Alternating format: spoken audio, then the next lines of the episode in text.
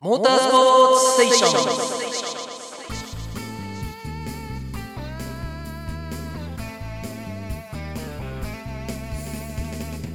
ン。それまでのいわゆる耐久という走り方を一変させ速く走らなければ勝てないスプリント耐久として定着した1981年の第4回大会はその後8台で4回の優勝を飾ることになるバインガードナーが初登場した大会。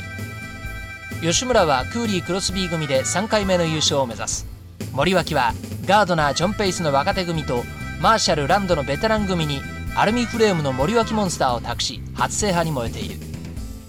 ホンダ川崎鈴木もワークスの維持をかけて耐久スペシャリストやスプリンターたちを送り込んできた。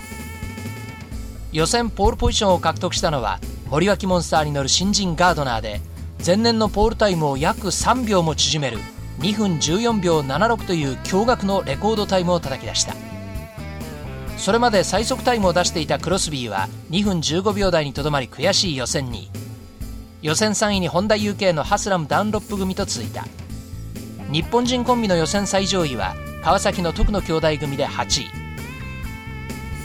決勝はロケットロンと異名を取るロン・ハスラムがホールショットを奪い2周目までトップを走るがホンダ RS1000 のボールドウィンが3周目トップに浮上。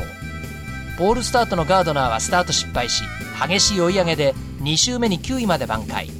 20周目には3位まで浮上した。2分18秒から19秒台で繰り広げられるトップ争いから抜け出したのは吉村のクロスビー。連覇へ向けて独走体制を築こうとした矢先58周目のホームストレートでエンジンがトラブルを起こしストップ。トップ争いはホンダのボールドウィン・アルダナ組対森脇のガードナー・ペース組となったが直後の60周目スプーンカーブで激しい走りを見せるガードナーが転倒であえなく幕切れとなった。その後ボールドウィン・アルダナ組が快調に周回を重ねホンダが2回目の8体優勝を飾った。2位に鈴木3位に川崎と表彰台を3メーカーが分け合う形となった。